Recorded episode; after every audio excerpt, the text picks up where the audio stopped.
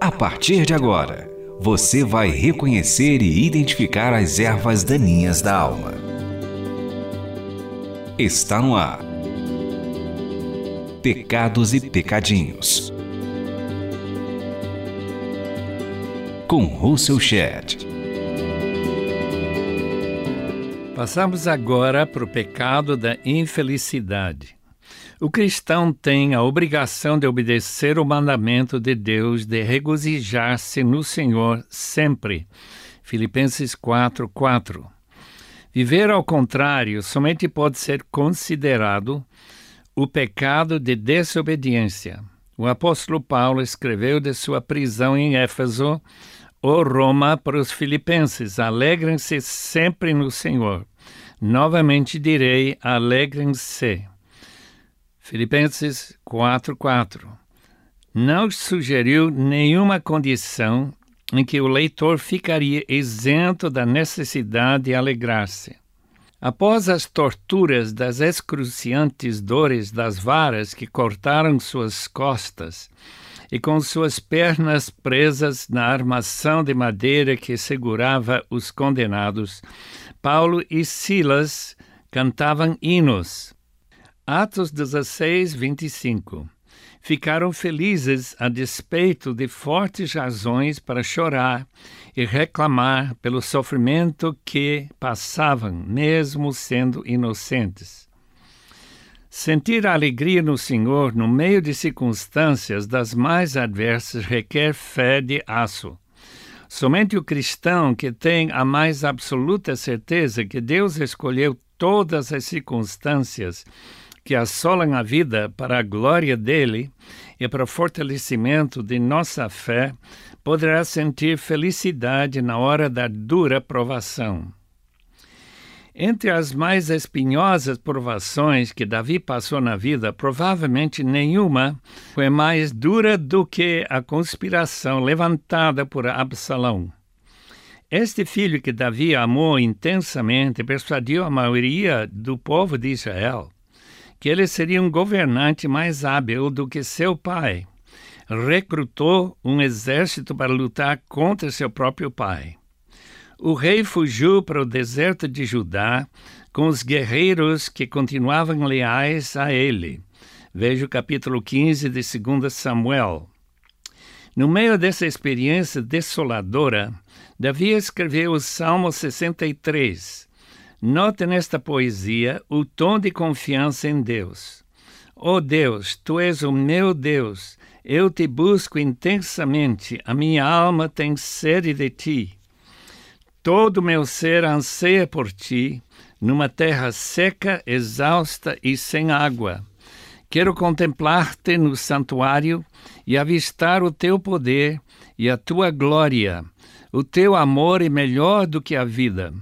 Por isso os meus lábios te exaltarão. Enquanto eu viver, te bendirei. E em teu nome levantarei as minhas mãos. A minha alma ficará satisfeita, como quando tem rico banquete, com lábios jubilosos. E minha boca te louvará. Versículos 1 a 5.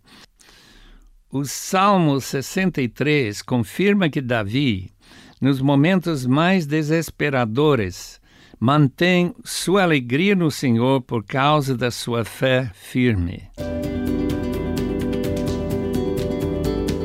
Esse é o programa Pecados e Pecadinhos para limpar a terra do coração. Isaías prediz que num dia maravilhoso futuro, o povo de Deus tirará com alegria água das fontes da salvação capítulo 12, versículo 3.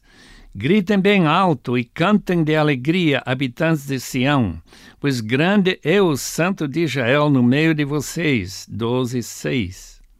A possibilidade de se regozijar no meio de circunstâncias deprimentes mostra que a fé do cristão não é espúria. A fé de Davi foi um rio profundo do qual bebeu nesse tempo de sofrimento angustiante no deserto de Judá. venceu a forte tentação de confiar nos homens para colocar sua confiança unicamente em Deus. Alegria no Senhor é assim. Quando não existe fonte humana de socorro, uma confiança inabalável no Deus Todo-Poderoso se torna a obrigação do crente. Por isso, Paulo exorta os filipenses a alegrar-se no Senhor. Repete, novamente direi, alegrem-se, Filipenses 4:4. Mesmo quando não temos motivos de alegrar-nos na situação que Deus nos colocou, a obrigação de regozijar-nos nele continua em pé.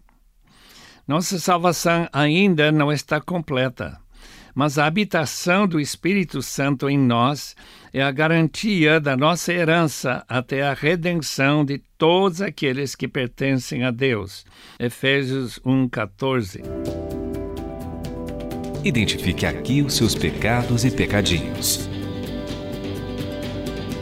Tristeza surge na falta de fé bíblica que Deus de fato planeja os eventos da vida do cristão. Tristeza pode surgir em circunstâncias especiais. A tristeza do Senhor no jardim de Getsemane foi a tristeza de antecipar a cruz com o mais angustiante sofrimento físico e espiritual, e muito excedendo qualquer sofrimento jamais passado por algum humano. A minha alma está profundamente triste, numa tristeza mortal. Mateus 26, 38. Lucas descreve essa hora assim: estando angustiado ele orou ainda mais intensamente, e o seu suor era como gotas de sangue que caíam no chão. 22, 44. A carta aos Hebreus nos informa que Jesus, pela alegria que lhe foi proposta, suportou a cruz, desprezando a vergonha e assentando-se à direita do trono de Deus. É possível juntar as duas expressões, tristeza e alegria, se pensarmos num sacrifício profundo que traz alegria no meio da tribulação, porque estamos certos que o sofrimento será recompensado com benefícios incomparavelmente maiores do que as dores que precederam a recompensa futura. O apóstolo afirmou esta verdade nas seguintes palavras: embora exteriormente estejamos a desgastar-nos, interiormente estamos sendo renovados dia após dia, pois os nossos sofrimentos leves e momentâneos estão produzindo para nós uma glória eterna que pesa mais do que todos eles, segundo Coríntios 4, 16 e 17. Se Paulo não tivesse crido firmemente nesta realidade, não acredito que ele ficaria feliz nas tribulações angustiantes que ele passou. Você está ouvindo Russell Shedd falando sobre os pecados e pecadinhos. A infelicidade toma conta do coração dos cristãos que duvidam que seu sofrimento tem algum valor para Deus se a sua tristeza for causada pelo efeito de uma ação pecaminosa, por exemplo, tentar enganar o fisco ou tentar amenizar um castigo com propina, e sofrer as consequências do pecado, seguramente sua alegria será diminuída. Mas se pela fé reconhece que Deus aplica sua disciplina com um propósito benéfico, poderá sentir a alegria de ter mais uma prova que é, de fato, filho dele. Deus nos disciplina para nosso bem, para que participemos da sua santidade, assim diz Hebreus capítulo 12. Na lista das manifestações do fruto do Espírito, que é o amor, isto é, amor agape, singular que Deus derrama nos corações de seus filhos, segundo Romanos 5:5, Paulo logo coloca alegria. Por que que a alegria vem logo seguindo o amor? Acredito porque, sem amor, o fruto da fé em Cristo faltará. Deus milagrosamente inculca a sua alegria no íntimo do coração do seu discípulo. No cenáculo, Jesus passou alguns dos seus mais preciosos ensinamentos. Um deles é o seguinte: Tenho-lhes dito estas palavras para que a minha alegria esteja em vocês e a alegria de vocês seja completa.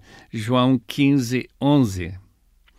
O apóstolo Pedro escreveu as seguintes palavras de Roma, onde em quatro ou cinco anos ele seria crucificado de cabeça para baixo.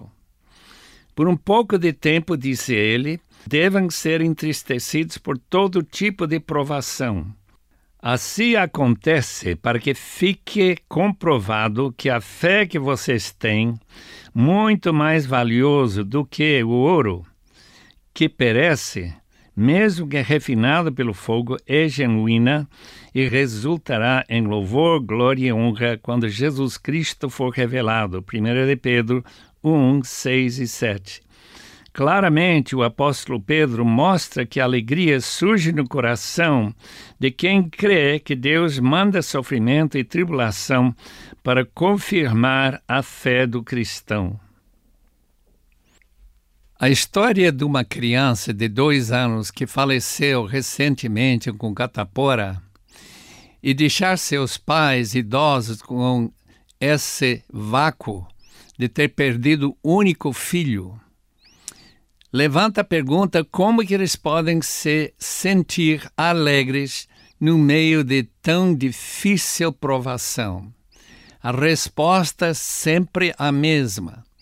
No meio da mais difícil situação, Deus comprova sua presença e a garantia que no futuro esse filho será devolvido e eternamente estarão regozijando na presença de Deus.